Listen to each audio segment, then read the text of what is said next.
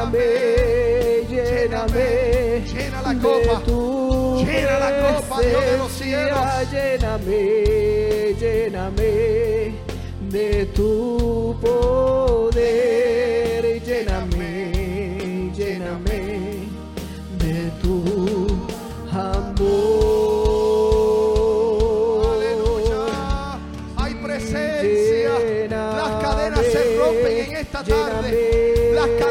Rompen en esta tarde. Las cadenas se rompen en esta tarde. Las cadenas se rompen en esta tarde. En esta tarde las cadenas se rompen. En esta tarde Dios hace un milagro en tu casa. En esta tarde las cadenas se rompen. Hay un milagro que se está desatando. Hay un milagro que se está desatando en tu casa. Hay un milagro, hay un milagro. Hay un milagro en esta tarde. Presencia, lléname, lléname de tu poder, lléname, lléname de tu amor. Espíritu de Dios. Aleluya. Aleluya, Espíritu Santo de Dios. Espíritu de Dios. Espíritu de Dios, suple la necesidad de este pueblo. Suple la necesidad de este pueblo, Dios. Suple la necesidad de este pueblo, Dios. Señor, suple la necesidad de las familias de la casa, de aquellos que nos están viendo a través de las redes sociales, de aquellos que están conectados en esta hora, Padre, que reciban una, una palabra, una llenura, que la copa, Dios del cielo, esté hacia arriba, Padre, lista, preparada para recibir. Mira la palabra que va a ser disertada. Mira la palabra, Dios del cielo, que va a ser predicada. Una palabra más cortante que espada de doble filo. Una palabra que va a llegar hasta los corazones. Una palabra que va a ser un cambio, Dios del cielo. Cambia atmósfera, cambia corazones.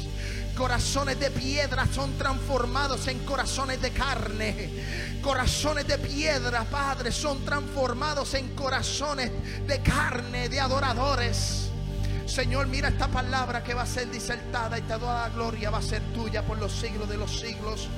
Amén, amén y amén. Así mismo puestos en pie, vamos a nuestra Biblia, al libro de Josué capítulo 6. Libro de Josué capítulo 6. Hoy usted me va a seguir con la palabra. Hoy no hay texto bíblico en la pantalla. Hoy yo quiero que usted me siga con las escrituras. Si tiene celular, acompáñeme en el celular. Si tienes tablet, utilice la tablet. Pero vamos a utilizar la palabra en esta tarde. Libro de Josué, capítulo 6. Libro de Josué, capítulo 6 versículo 1 en adelante. Y hoy vamos a considerar algunos textos escriturales. Hoy estoy motivado, el hermano Silvio. Hermano Silvio, no se me vaya. Agárrese ese piano y entóneme esa canción. Aleluya. Santo Dios.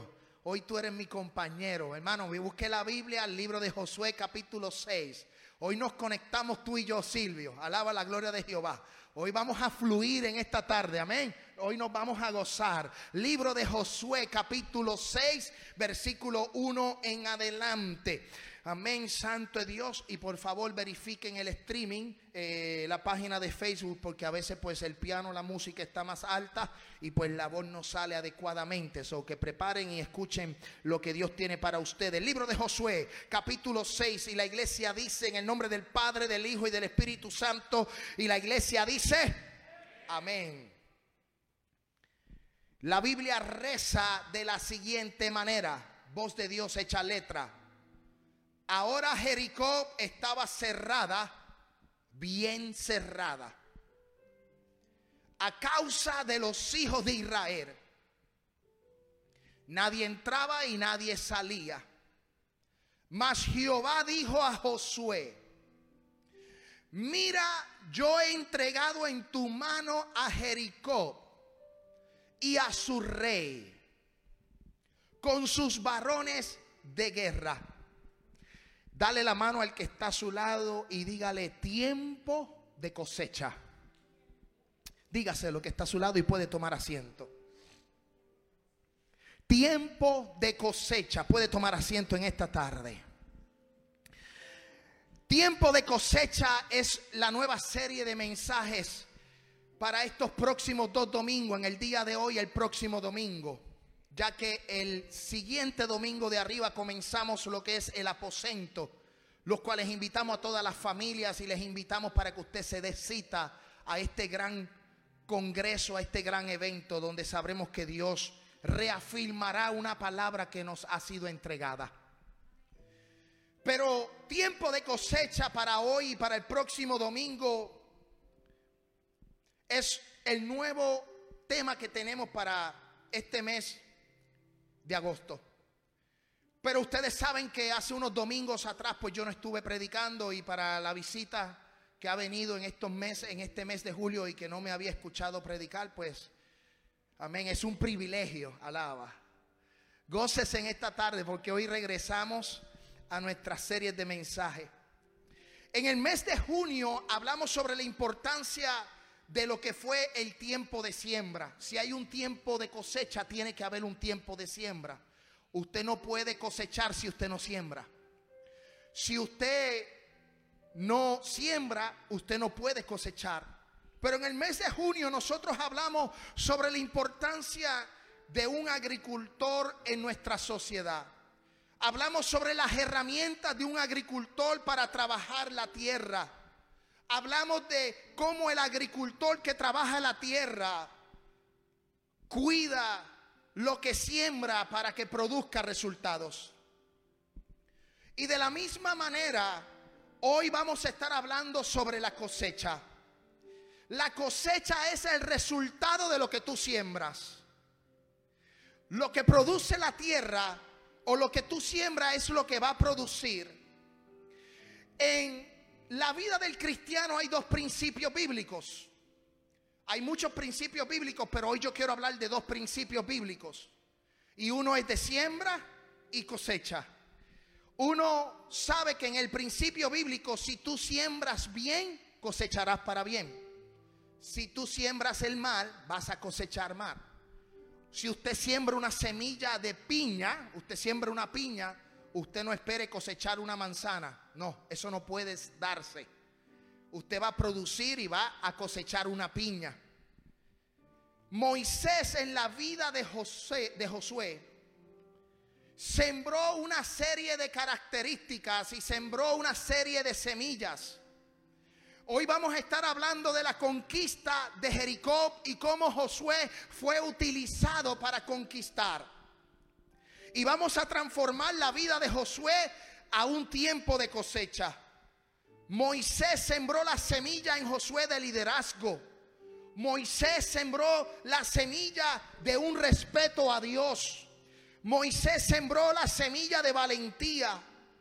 Moisés sembró una semilla de identidad en Josué. Moisés sembró la semilla de un temor a Dios. Y me llama mucho la atención porque cuando Moisés muere, ninguno de sus, de sus hijos fueron llamados a conquistar la tierra. Quien fue llamado por Dios fue Josué. Alguien que no estaba relacionado carnalmente o de sangre con el líder que había sacado al pueblo de Dios de Egipto. Yo no sé qué estaba haciendo los hijos de Moisés o la familia de Moisés. Pero Dios vio el corazón de Josué y Dios inquietó a Moisés para que ayudara y sembrara en la vida de Josué un liderazgo. Mira lo que dice el libro de Josué. Vaya conmigo a las escrituras. Josué capítulo 1, versículo 1. Dice, aconteció después de la muerte de Moisés, siervo de Jehová, que Jehová habló a Josué, hijo de Nun servidor de Moisés, diciendo, mi siervo Moisés ha muerto. Ahora pues levántate y pasa a este Jordán y todo este pueblo a la tierra que yo les doy a mis a los hijos de Israel. Yo os he entregado como le había dicho a Moisés todo lugar que pisare la planta de vuestro pie. Yo quiero decirte que hay una promesa en ese texto bíblico. El, pueblo de Israel salió de Egipto a una tierra prometida, pero por la desobediencia del pueblo estuvieron 40 años en el desierto. Y esos 40 años Dios los protegió, Dios los cuidó, pero Dios los procesó. Mucha gente, muchos de nosotros pasamos por desiertos para ser procesados. Muchas veces nosotros somos pasados por el desierto para que en el desierto todo lo que se parezca a Egipto se quede en el desierto. Porque lo que Dios ha prometido no es el desierto. Lo que Dios ha prometido es una tierra que fluye leche y miel. Alaba la gloria de Jehová. Aleluya. Usted no es para morir en el desierto. Usted está hecho para recibir una tierra que fluye leche y miel. Usted está hecho para recibir bendición de los cielos Usted está hecho para cosechar. Amén, Santo Dios, para recibir las abundancias de nuestro Señor Jesucristo. Pero Moisés no pudo entrar a la tierra prometida. Moisés la vio de lejos. Moisés había muerto, pero había una promesa latente. Había una promesa que se le había hecho a, los padres de Israel. Una promesa que se le hizo a Abraham, a Isaac y a Jacob. Que los iba a sacar de su tierra y de su palentela Y los iba a llevar a un lugar que fluía bendición. Que iban a ser multiplicados y que iban a ser una gran nación. Pero durante el tiempo, durante las generaciones, esa promesa se veía de lejos. Yo no sé si a usted le ha pasado que usted ha recibido palabra de Dios, usted ha recibido promesas de Dios y como que las promesas uno las va viendo lejos y lejos y como que no se acercan, se alejan más. Pero yo quiero decirte que si la promesa se aleja o se acerca, la promesa está ahí. Es para ti y la tienes que luchar. La tienes que pelear.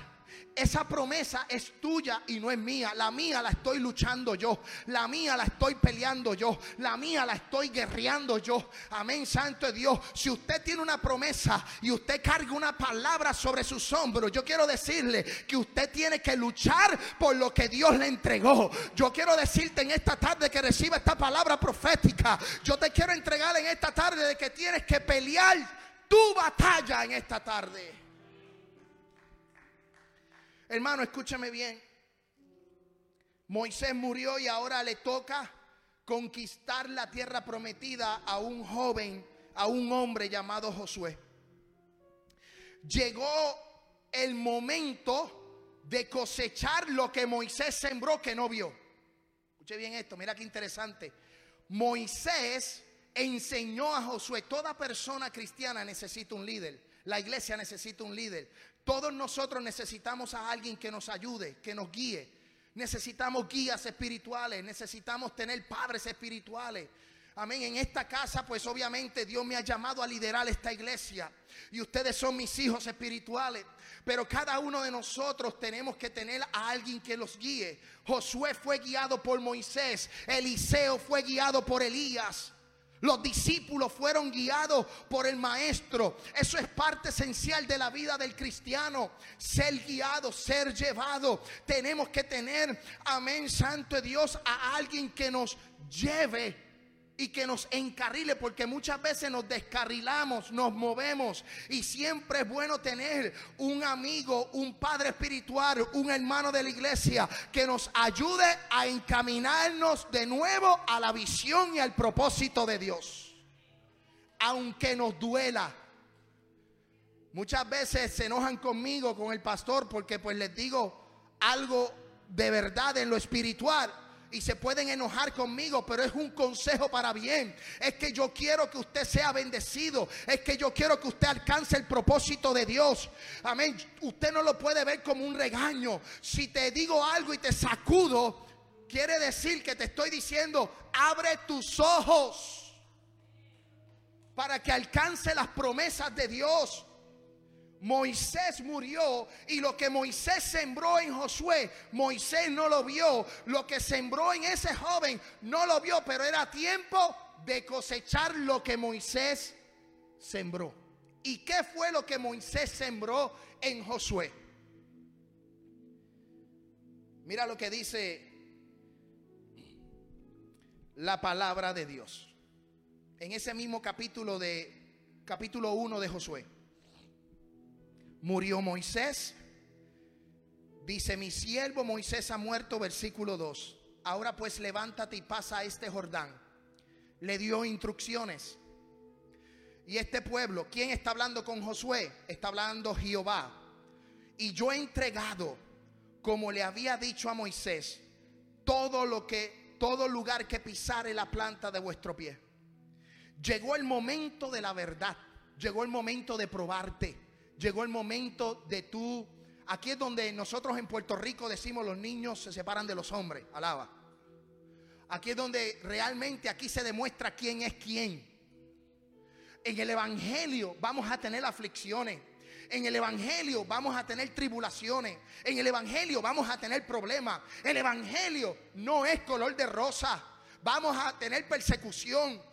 Nos van a criticar van a levantar falso testimonio. Pero en el Evangelio tenemos una certeza que la Biblia dice, bienaventurado por cuanto mi causa os vituperen o digan clase de mal mintiendo. Aleluya. Cuando mienten a favor mío, en contra de mí, en contra de mi persona, yo quiero decirle que están diciendo, eres bienaventurado Ismael, eres bienaventurado Silvio, eres bienaventurado Camelia. Cuando tú eres bienaventurado, te tienes que regocijar porque Dios Dios está a tu favor.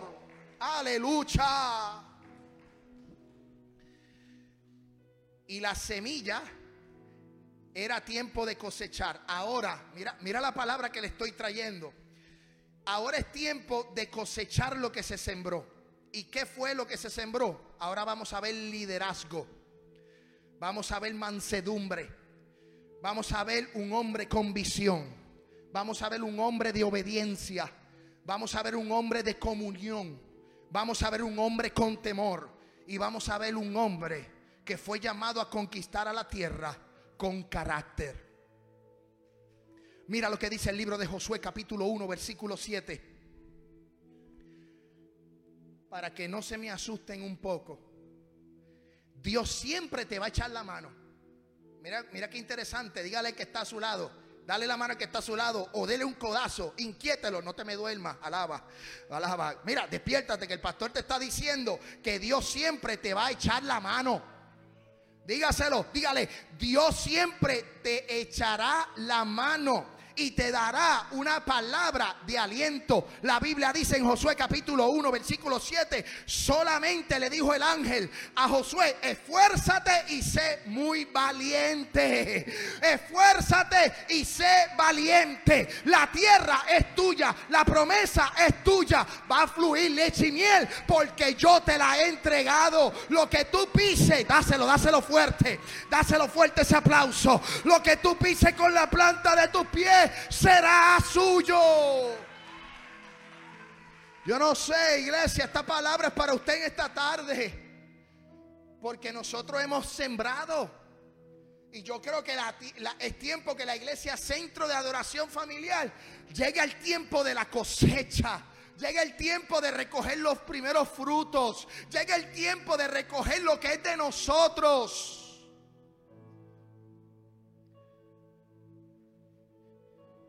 Cosecha número uno. Cosecha número uno. Moisés sembró, Jenny, la semilla de liderazgo. Josué capítulo 1, versículo 16 dice de la siguiente manera. Mira lo que dice la Biblia. Entonces respondieron diciendo, nosotros haremos todas las cosas que nos ha mandado. E iremos a donde quiera que nos mande. De la manera en que obedecimos a Moisés. Aleluya. En todas las cosas así te obedece, deberemos. Solamente que Jehová tu Dios esté contigo como estuvo con Moisés. Y cualquiera que fuere rebelde a tu mandamiento y no obedecieras a tus palabras en todas las cosas que le mande, que muera. Solamente de que te esfuerces y seas valiente. Dios le hizo un llamado a Josué. Y ahora el pueblo le dice, mira lo que es el liderazgo. Mira lo que eh, lo que Moisés le enseñó y ahora Josué lo está poniendo en práctica.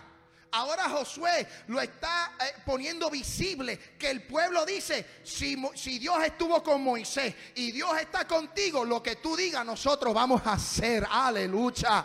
Esas son la gente que yo quiero seguir espiritualmente. Yo quiero seguir gente que sean capaces espiritualmente, que me lleven a liderar, que me lleven a expandirme, que me lleven a, a otros niveles, a madurar espiritualmente. Si tú andas con un cojo, posiblemente cojo. Pero si tú andas con alguien espiritual, vas a ser espiritual. Si tú andas, Jehová de los ejércitos, si tú caminas con gente de propósito, tú vas a ser gente de propósito.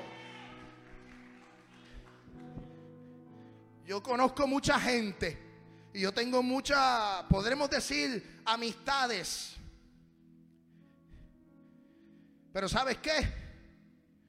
A mí me gusta estar con gente de propósito. A mí me gusta estar con gente de visión, que me expandan la visión, que me ayuden en mi, en mi desarrollo espiritual. La gente que no compone nada en lo espiritual, usted tiene que alejarla. Usted tiene que separarse de eso porque te va a, arrastrar a, su manera de vivir, a su manera de pensar. Nosotros tenemos que caminar, dice el apóstol Pablo, que tenemos que caminar según el Espíritu y no en la carne. Alaba la gloria de Jehová. Yo necesito una iglesia que camine conmigo en el Espíritu. Yo necesito una iglesia que se enfoque en el Espíritu. Yo necesito una iglesia que tenga la capacidad de decir, yo voy a caminar en el Espíritu. Iglesia, si usted no se ubica en tiempo y espacio, y entra a lo que es la visión y entra a lo que el Señor quiere traer para la casa usted se va a quedar en la última fila de la guagua, como decimos en PR, o de la camioneta o del bus.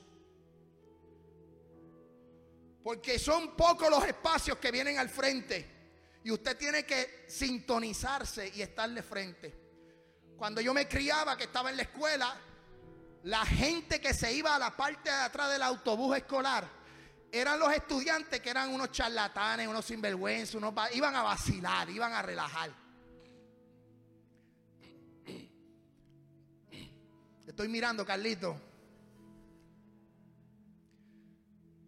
Porque había gente así en la escuela. Usted se montaba en la camioneta y se montaba en la, en la, guagua escolar, en la camioneta escolar, en, el bus escolar. Y ¿sabes qué? Los, últimos, obviamente aquí en Estados Unidos como que parece distinto, creo yo, no sé. Hermano, es que, es que en nuestros países, en nuestros países las camionetas escolares son diferentes. Ay, si usted ve las de Puerto Rico, le meten el reggaetón a todo fuete. Y todos brincando y bailando y sabe Dios lo que están haciendo en esa camioneta. Así es PR. Y sabes qué, en una ocasión, en una ocasión me fui de viaje misionero. Y estaba en Guatemala y me tocó viajar más de cinco horas en autobús de la central norte de la ciudad de Guatemala hasta Cubulco. Y agarré dos guaguas escolares, dos, dos buses escolares. ¿Sabes qué? Eso, hermano, e, e, esa guagua, esa, ese camino, esas dos horas, eso era reggaetón. Tenían a Chayanne, a Ricky Martin, a la banda El Recodo. Allá ponían toda la música y las gallinas arriba. Porque habían gallinas arriba. Y así era, así que se vive. Pero ¿sabes qué? Pero cuando hablamos de lo espiritual, usted tiene que procurar montarse en el espíritu, en las primeras filas, porque los de atrás mm, hay, un peligro, se distraen muy fácil. Ahora llegó el tiempo de que el pueblo de Israel le dijo a Josué, ¿sabes qué? Si Dios está contigo como estuvo con Moisés, te vamos a obedecer. Eso yo le llamo liderazgo. Y en cada uno de ustedes hay un líder. Dios los llamó a liderar.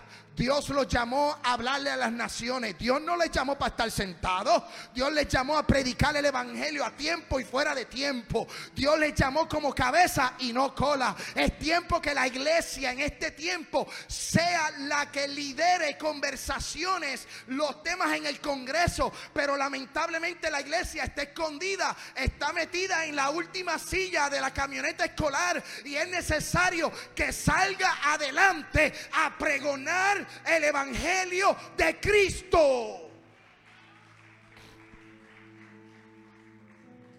No se preocupe que llevo un mes y medio sin predicar y vamos para tres horas hoy. Aleluya. Gózate.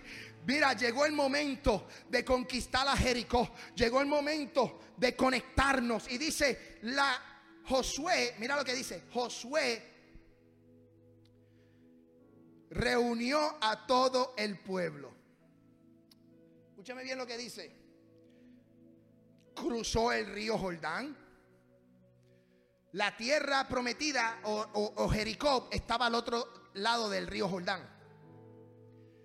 Y Josué preparó, preparó al pueblo porque Dios le dijo, cruza el río Jordán. Pero llegaron al territorio de Jericó y el arca del pacto, que era la presencia de Dios en el pueblo, porque en aquel tiempo, para que usted sepa, la presencia de Dios se movía en el arca. Había un arca, le decían el arca del pacto. Habían unos utensilios, habían unos mandamientos. Y solamente un pueblo llamado los levitas podían tomar el arca y llevarlo de lugar en lugar. Era la presencia de Dios era lo que representaba la presencia de Dios. ¿Sabes qué? Cuando llegó la hora de conquistar, hay una semilla que Moisés sembró en la vida de Josué.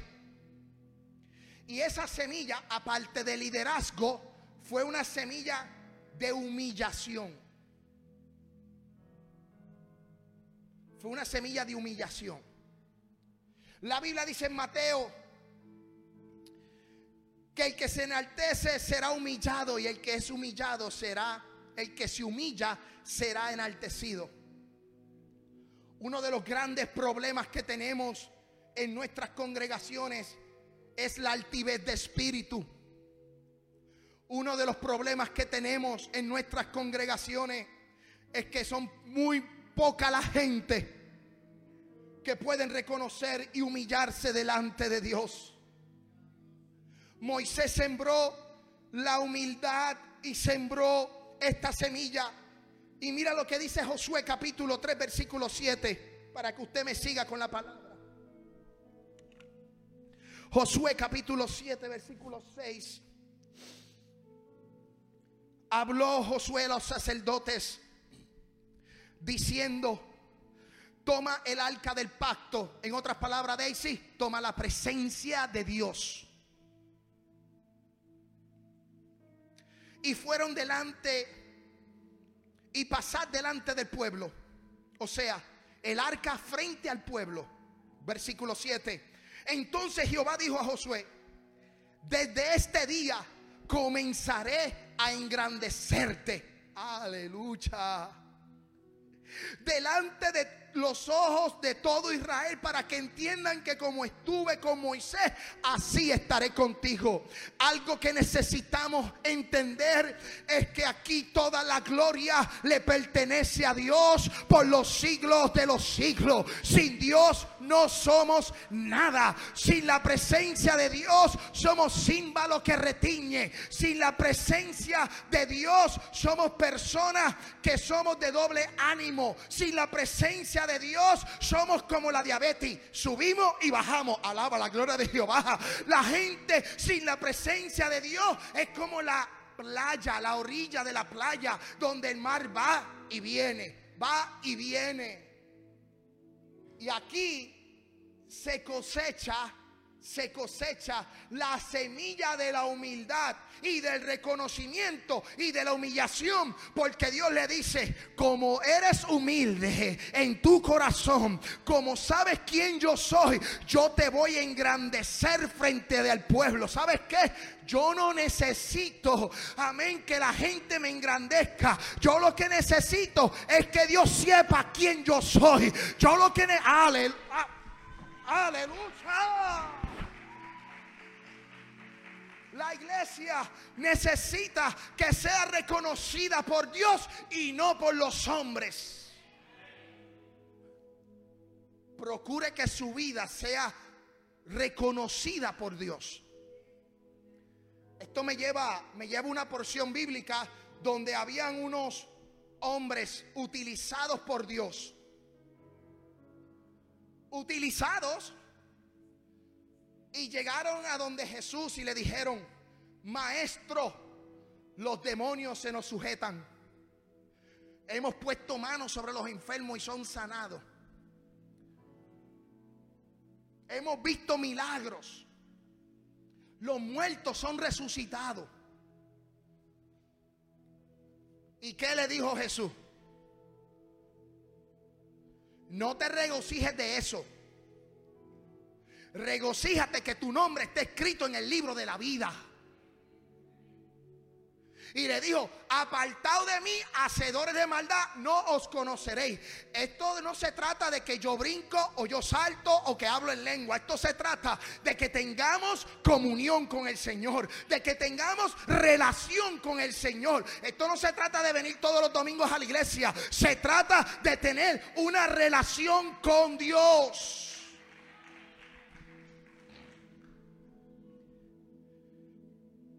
Cuando la presencia de Dios está delante de nosotros, escúchame bien, cuando la presencia de Dios está delante de ustedes, las aguas pasivas o las turbulentas, no importa cualquier tipo de río, sea un río bravo, sea un río, un río pasivo, se van a detener. Porque la presencia de Dios está con usted. Porque cuando la presencia de Dios camina con nosotros, lo que nos rodea cambia. Por eso Josué capítulo 3, vaya conmigo, versículos 15 dice lo siguiente.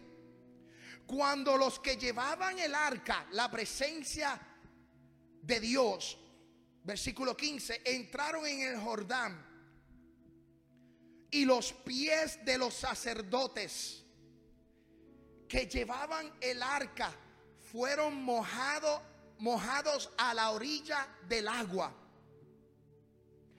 Porque el Jordán suele desbordarse por todas sus orillas. Todo el tiempo de la ciega. Mira lo que dice el versículo 16. Las aguas que venían de arriba se detuvieron como en un montón bien lejos de la ciudad de Adán, que está al lado de Zaratén, y las que descendían al mar del Araba, al mar salado, se acabaron y fueron divididas. Y el pueblo pasó en dirección de Jericó, mas los sacerdotes el arca del pacto de Jehová. Estuvieron en seco, firmes en medio del Jordán hasta que todo el pueblo hubo acabado de pasar el Jordán y todo Israel pasó en seco. Déjame darte un principio bíblico en esta tarde. Sabes, el arca, la presencia de Dios, los levitas, los sacerdotes la tomaron, se pararon en la orilla del río y cuando tocaron el río las aguas se detuvieron. Ahora eso me lleva a mí a pensar algo, que los sacerdotes eran y los levitas eran el pueblo escogido para llevar la presencia de Dios. Pero ahora con Cristo muriendo y resucitando, el velo se rasga. Ahora tenemos una entrada a un lugar que antes no teníamos. Escúchame bien. Ahora Dios nos llamó como nación santa, pueblo adquirido, real sacerdocio. Yo tengo no el arca, yo tengo la presencia de Dios. Y cuando yo entro al río de la turbulencia, se va a detener. Dale ese aplauso. Vamos, iglesia, dale ese aplauso. Aleluya. Ahora en el principio que te estoy entregando, te estoy diciendo, pueblo, marcha, entra a la orilla del río. Ay, yo siento la gloria de Dios. Lleva la presencia. ¿Dónde está la presencia? Ah, déjame darle otro principio bíblico. En la antigüedad, el pueblo y la presencia de Dios, o sea, el pueblo de Israel y la presencia de Dios, cuando salieron de Egipto, que estuvieron en el desierto, estaba con ellos como columna de nube y columna de fuego.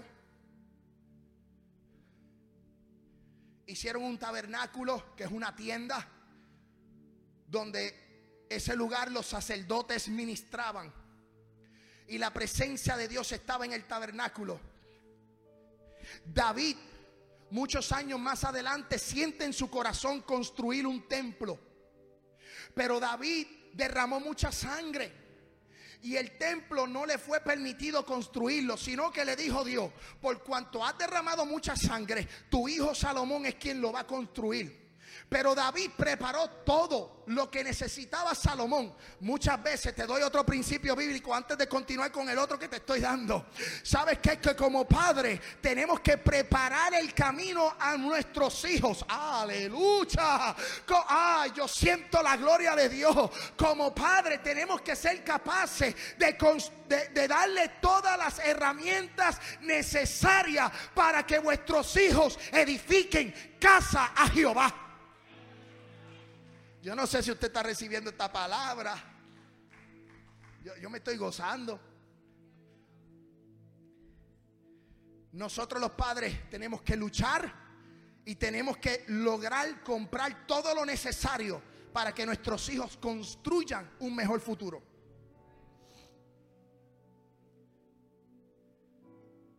Salomón construyó el, el templo. Y como Salomón construyó el templo, dice que cuando se inauguró, cuando se inauguró el templo, dice que los sacerdotes no podían ministrar porque la presencia de Dios cayó y dice que no pudieron ministrar, no se pudo hacer nada porque interrumpió la presencia de Dios. ¿Sabes qué? Hoy la presencia de Dios va a interrumpir tu vida. Hoy la presencia de Dios quiere interrumpir tu vida. Hoy la presencia de Dios quiere cambiar tu vida. Hoy la presencia de Dios quiere hacer un cambio en tu vida. Quiere paralizarte. Quiere decirte, yo quiero habitar en ti. Yo quiero que tú seas mi amigo. Yo no siento la presencia de Dios.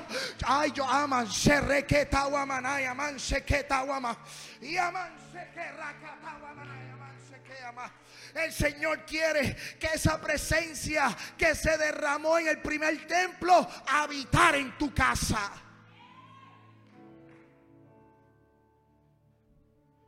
Mira iglesia, el primer templo fue destruido por desobediencia.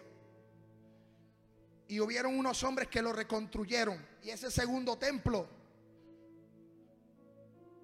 estuvo construido y cuando llegó Jesús a la tierra, antes de morir dijo que este templo iba a ser destruido y en el año 70 en el año 70 el templo de los judíos fue destruido. Cuando un emperador romano dio la instrucción de destruir el templo. Hoy día Israel no tiene templo. Lo que tienen la muralla de los lamentos, donde todos los, todos los, todos los fines de semana o casi eh, los tiempos que ellos, su cultura, ellos van a esa muralla a, mira, a rezarle, a orarle. Se ha vuelto una muralla turística. Arriba de la muralla hay un sitio que políticamente y religiosamente no se puede tocar, que es la, la mezquita, la cúpula de oro. Y en ese lugar hay dos religiones. Los musulmanes en la parte arriba del de, la montaña y en la muralla están los judíos. Pero cuando ese templo fue destruido, uno de los apóstoles dijo lo siguiente, Dios no habita en templos hechos por hombre. Él habita ahora, ¿sabes dónde? En el templo de tu corazón. Y si tú tienes un corazón dispuesto y preparado, dice que la presencia de Dios estará en tu corazón. Algo que yo no me lo puedo explicar. El primer templo fue destruido, el segundo fue destruido, pero eso ya no sirve. Ahora lo que está en nosotros es en el templo de nuestro corazón y la presencia de Dios habita en nosotros.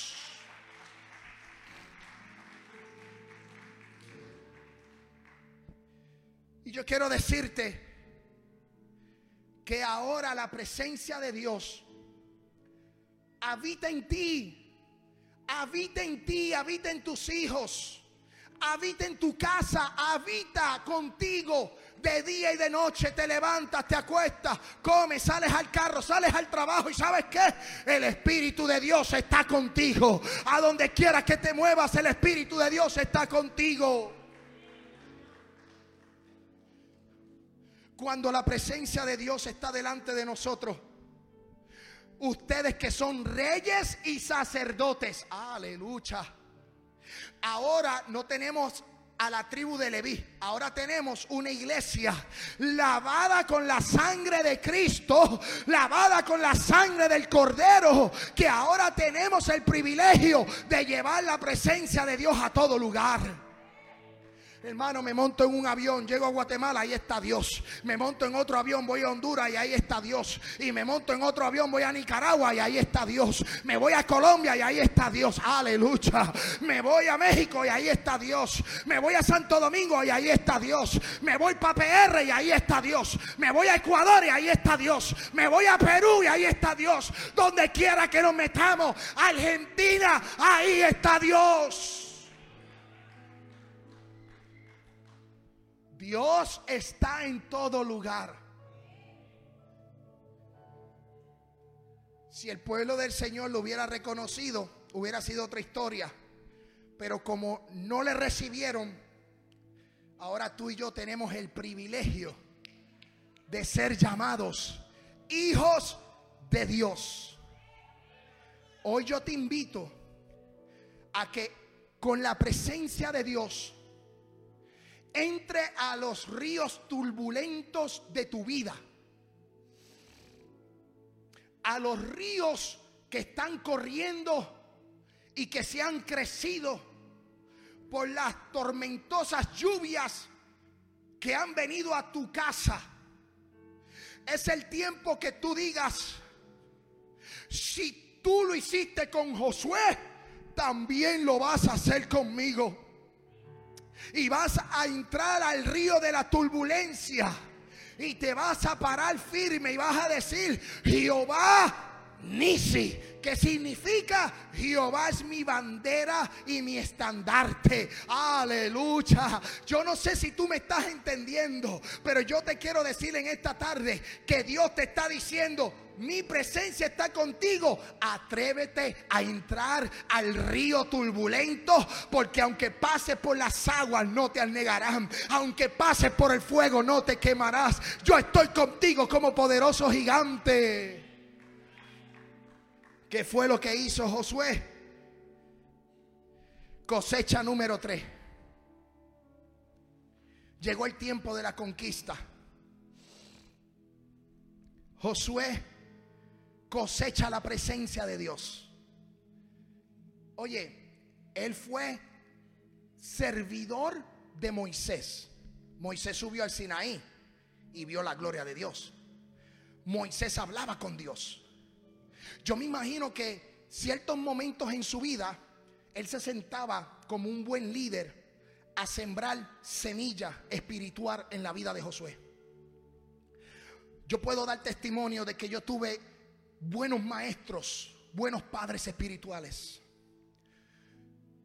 Yo tuve un buen padre espiritual que se sentaba conmigo y me sembró en mi corazón semillas espirituales, las cuales hoy día han producido para que yo esté aquí predicando la palabra. Que en mis momentos de turbulencia, de ríos fuertes, de huracanes, de terremotos, yo puedo decir que mi, mi fundamento está sobre la roca. Porque tuve un buen líder y yo me imagino que Moisés se sentó y hablaba con Josué y le decía, brother, papi, carnal, ¿sabes qué? Hoy subí al monte y hablé con Dios. Hablé con Dios. Y yo me imagino a Josué diciendo, pero cuéntame, ¿cómo es hablar con Dios? Eh, yo quiero saber qué es eso, qué es hablar con Dios. Yo lo he escuchado, yo he visto su nube, pero yo quisiera escucharle. Y creó en Josué el deseo de vivir para Dios. Por eso yo me siento y hablo con ustedes de vez en cuando y le cuento experiencias que yo he tenido en el Señor como en una ocasión estaba predicando en la zona 7 de Guatemala y yo pude escuchar audiblemente la voz de Dios y me decía, llama a Luis. Y yo empecé a llamar a Luis. Y nadie en la iglesia se llamaba Luis. Y yo me quedé como loco, como tonto. Y decía, Señor, pero yo escuché una voz. Yo te escuché decir, llama a Luis. Y yo me maté llamando a Luis todo el culto y nadie apareció llamado Luis. Y sabes qué, después que terminó el culto, yo como que me frustré un poco y como que dije, Señor, ¿qué es esto? Esto está bien loco seré yo. Fuiste tú de verdad. Voy a quedar como un falso profeta aquí. Pues yo me fui. Y sí, tuve un momento de duda. Y tuve un momento como que claudiqué. Pero me fui a la casa donde me estaba hospedando. Y sabes qué? Que a las 12 de la medianoche comiéndome un buen huevito, un revoltillo, como decimos nosotros, un scramble en inglés, con unos frijolitos licuados, que son unas habichuelitas, frijoles negros bien mojaditos, que aquello parece caldo, con una tortilla y un quesito crema. Aleluya.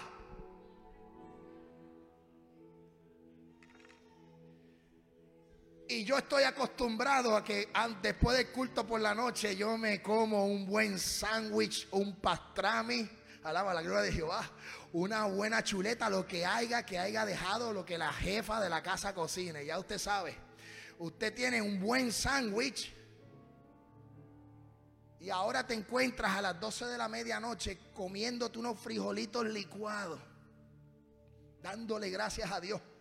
Y mientras me comía el frijolito licuado, mientras me comía la, la cremita con el revoltillo de huevo, a las 12 de la medianoche en punto, empiezan a darle cantazos y puños a la puerta. Y decían, ábrame en la puerta que yo soy Luis. Yo quiero a Cristo. Yo quiero a Jesús. Yo quiero entregar mi vida. ¿Sabes qué? Son mis experiencias y yo recuerdo que yo cuento las experiencias para que otros también experimenten lo que es ser utilizado por Dios y que los dones de Dios se manifiestan. Y yo me imagino a Moisés hablando con Josué diciéndole, yo hablé con Dios, más vale que tú hables con Dios. Y sembró la semilla de la presencia. Y ya estamos terminando para que me vuelvan a invitar. Bueno, es que estuve un mes y medio sin predicar. Ahora me tienen que aguantar. Mira lo que dice Josué capítulo 6. Vaya conmigo. Josué capítulo 6. Así que él hizo que el arca de Jehová diera una vuelta alrededor de la ciudad. Aleluya. Ya cruzaron el mar, van camino a Jericó y dice, así que hizo que el arca de Jehová diera una vuelta a la ciudad y volvieron luego al campamento y allí posaron, pasaron la noche. Y Josué se levantó de mañana y los sacerdotes tomaron el arca. Y los siete sacerdotes llevando las siete bocinas de cuerno de carnero, versículo 13, fueron delante del arca de Jehová andando siempre y tocando las bocinas y los hombres armados iban delante de ellos y la retaguardia iba tras el arca de Jehová mientras las bocinas tocaban continuamente. La presencia de Dios en tu vida es la que produce la victoria en tu casa. Sin su presencia somos personas de doble ánimo, somos personas sin objetivo y sin visión. Sin su presencia no podemos sembrar y no podemos cosechar echar La presencia de Dios produce en ti que tú siembres y coseches. Si cosechaste amor, vas, si sembraste amor, vas a cosechar amor. Si sembraste el bien, el bien, vas a recibir bien. Mucha gente dice, no, vamos a recibir los galardones en el cielo. Vas a recibir los galardones en el seguro, vamos a recibir coronas. Pero yo soy de los que creo que si aquí la hace, aquí la paga. Alaba. si aquí te porta mal, te las van a hacer. Vas a pagar las consecuencias aquí también. Por eso hay que tener mucho cuidado. Y yo quiero decirte, Josué capítulo 6, versículo 16. Cuando los sacerdotes tocaron las bocinas la séptima vez, Josué dijo al pueblo, gritad porque Jehová os ha entregado la ciudad.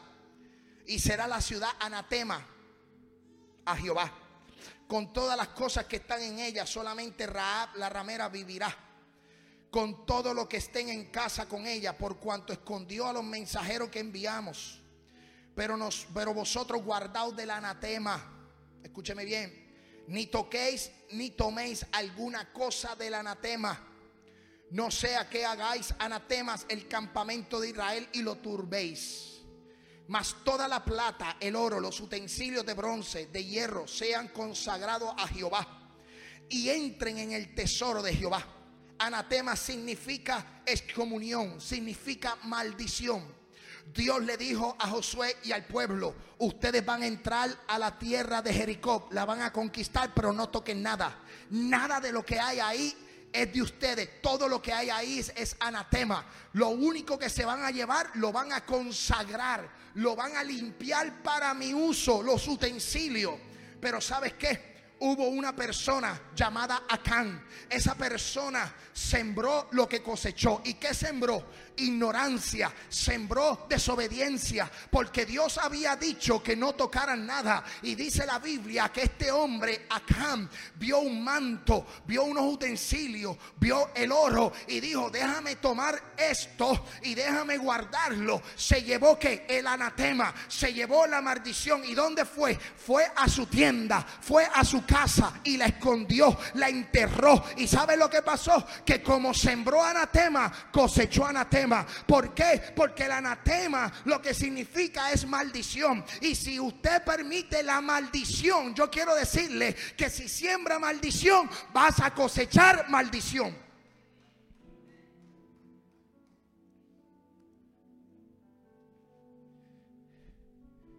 Aquí se van a acabar los amenes porque me quedan dos minutos porque Jenny Lee está mirando el reloj. Te quiero, Jenny Lee. Son bromas, son bromas, son bromas. Es que no quiero decir Natanael porque no me está mirando.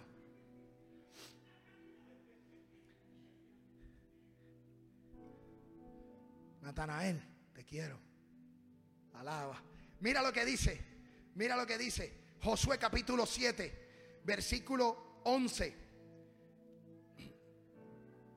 Versículo 11, Israel ha pecado y aún quebrantado mi pacto que yo les mandé y también han tomado del anatema y hasta han hurtado, han mentido y aún lo han guardado entre sus enseres. Porque todos los hijos, le pido al grupo de adoración que pase, que vayan pasando, vamos a ministrar en esta hora. Porque dice, porque han tomado el del anatema, han tomado de la maldición, hasta la han hurtado, han mentido y lo han guardado. Por esto los hijos de Israel no podrán hacer frente a sus enemigos, sino que delante de sus enemigos volverá la espada, por cuanto ha venido a ser anatema. Si tú, si tú siembras anatema, yo quiero decirte que hay un una posibilidad que ese anatema traiga maldición a tu casa. Tienes que saber qué es lo que tú llevas a tu casa, qué es lo que tú llevas a las puertas de tu casa. Porque puedes traer maldición para tu casa. Ahora está puestos en pie.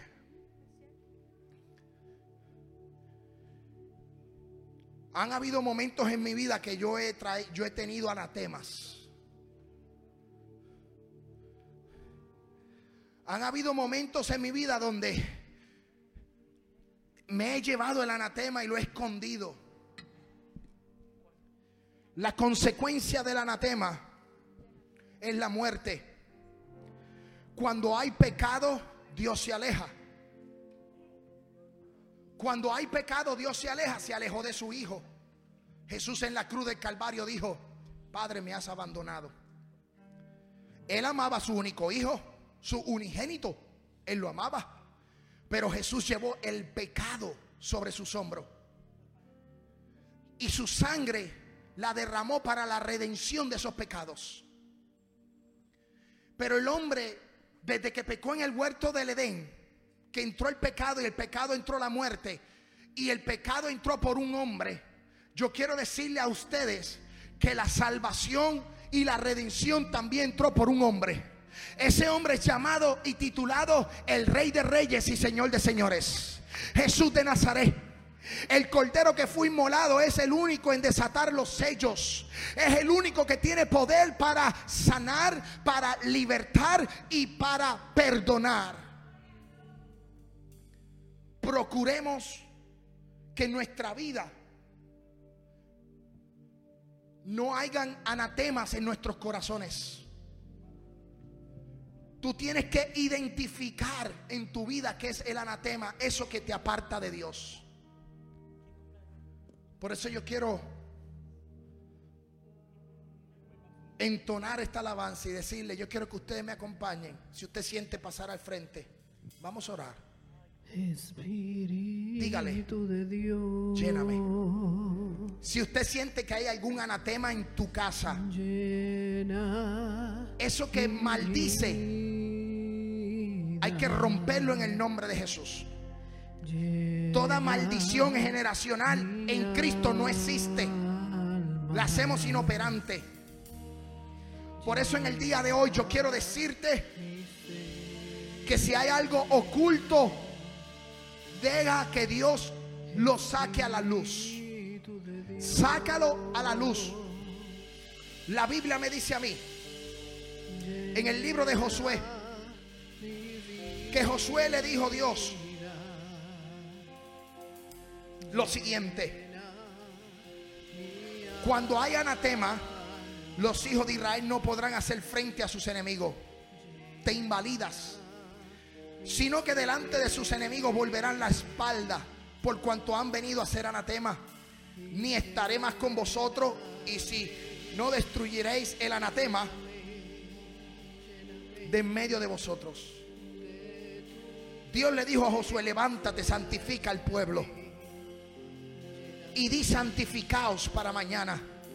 Porque el Dios de Israel dice así, anatema hay en medio de ti, Israel no podrás hacer frente a tus enemigos hasta que hayas quitado. Dios te dio un carácter, una identidad de victoria. Dios te dio una identidad de conquista. Pero solamente puedes conquistarlo si el anatema no está en tu casa, está en tu corazón. Tienes que sacar eso. eso que invalida a Dios, eso que es prioridad, sácalo de tu vida. Esta es la tarde de hoy para que tú pongas a Dios como prioridad en tu vida. Que tú pongas a Dios primero. Que tú pongas a Dios sobre todo primero en tu vida. Por eso yo te invito a que pases al altar conmigo. Yo no te voy a juzgar. Yo no voy a, a- condenarte. Pero yo quiero que tú seas llenado del poder de Dios. Hay momentos en donde nosotros necesitamos ser llenados. Y yo quiero que tú en unos minutos adores a Dios con esta alabanza. Subamos esa alabanza. Espíritu de Dios, llena